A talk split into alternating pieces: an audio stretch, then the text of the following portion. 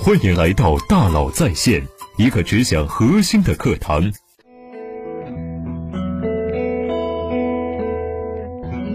你好，欢迎来到大佬在线。我经常被一些管理者问到这样的问题：老师，我总觉得时间不够用，怎么办？我问他，为什么你觉得时间不够用？他说啊，我每天花很多时间帮员工解决各种各样的问题。我听完以后呢，想起了李松蔚老师分享过一个游戏，一个叫“我只想帮你”的游戏。在企业里，很多管理者喜欢和员工玩“我只想帮你”的游戏。我先给你讲两个故事。假设你是一个有万亩鱼塘的塘主，你看到有人饥肠辘辘，你就给了他一条鱼。没多久，他又来了，他跟你说。你给我的鱼新鲜肥美，味道好极了，真的很感谢你。但是那条鱼已经吃完了，你看能不能？可以，没问题，再给你一条吧。没等对方说完，你又送给他一条鱼，因为送一条鱼对你来说只是举手之劳的事情，而且你非常享受帮助别人被对方赞美的过程。没多久，他又来了，他说真的很感谢你，但是，所以你又给他一条鱼。于是你们开始了一个叫做“我只想帮你”的游戏，谁也不愿意停下来，因为谁先停下来就意味着打破了游戏规则。你发现了吗？在这个游戏里，你并不是真的在帮对方，你只是扮演了一个助人者的角色。你每次提供一条鱼的助人动作，反而成了维持问题存在的机制。如果你停不下来，真正的问题永远都不会被解决。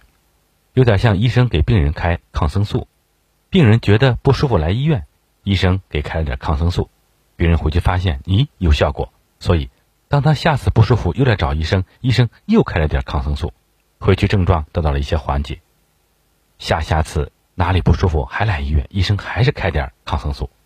在这个重复的游戏里，给病人开抗生素这个行为成了一个奇怪又稳定的圈，病人只要不舒服，医生就开点抗生素。抗生素从最开始的治疗手段，成了一种维持问题存在的机制。看起来啊，医生在想办法帮助病人，其实并不能解决真正的问题。这时候，一个好的医生应该做什么事情呢？停止使用抗生素，打破这个圈，检查病人真正的问题是什么，有没有能力去医治？没有，就交给更有能力的医生。作为管理者，你有没有发现，很多时候你也在和员工玩这个“我只想帮你”的游戏？在这个游戏里，你不自觉地成为助人者的角色。员工对你说：“老板，关于这个问题，我有点不太明白，想请教一下你。”你告诉他这个该怎么做，那个该怎么做，事无巨细，面面俱到。下一次，员工又遇到新的问题来找你，他跟你说：“上次采纳了你的建议，效果很好。”你很欣慰，觉得帮助到了员工。又给他很多建议，不知不觉，你们已经进入到了我只想帮你的游戏。以后，他还会因为各种问题来找你。你每次给对方提出很多建议，每个建议好像都对解决当下的问题有那么一点点用。但是没过多久，相似的问题又出现了，然后对方继续来请教，你继续给建议。这次呢，可能遇到一个客户，不知道怎么和对方交流，下次换了个客户又来求助你。你每次给他很多建议，他说你的建议很有用，你觉得帮助了他，很欣慰，但是不会太久，他一定还会回来。就这样，你们不断重复寻求帮助、提供帮助的行为，在这个游戏脚本里啊，作为管理者，你其实会有一个心理优势。这个心理优势是，我在帮助他，我给他提供了建议，他去执行了，取得了一些进展。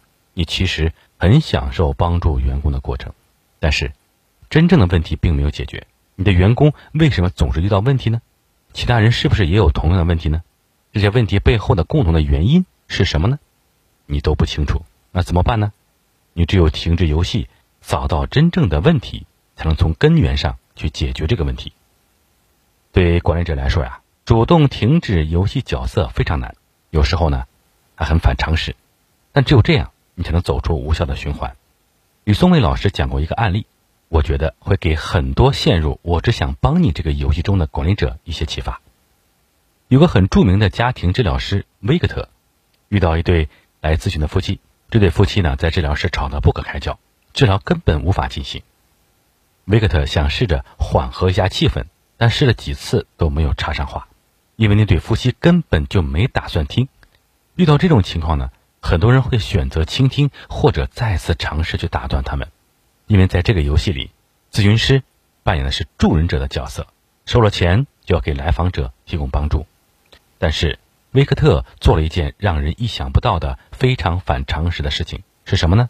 他站了起来，对还在争吵中的夫妻说：“我投降了，我帮不了你们。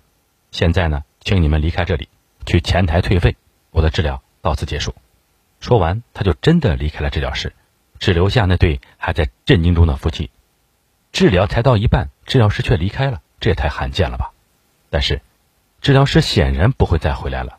最后，这对夫妻只好灰溜溜的退了费离开了。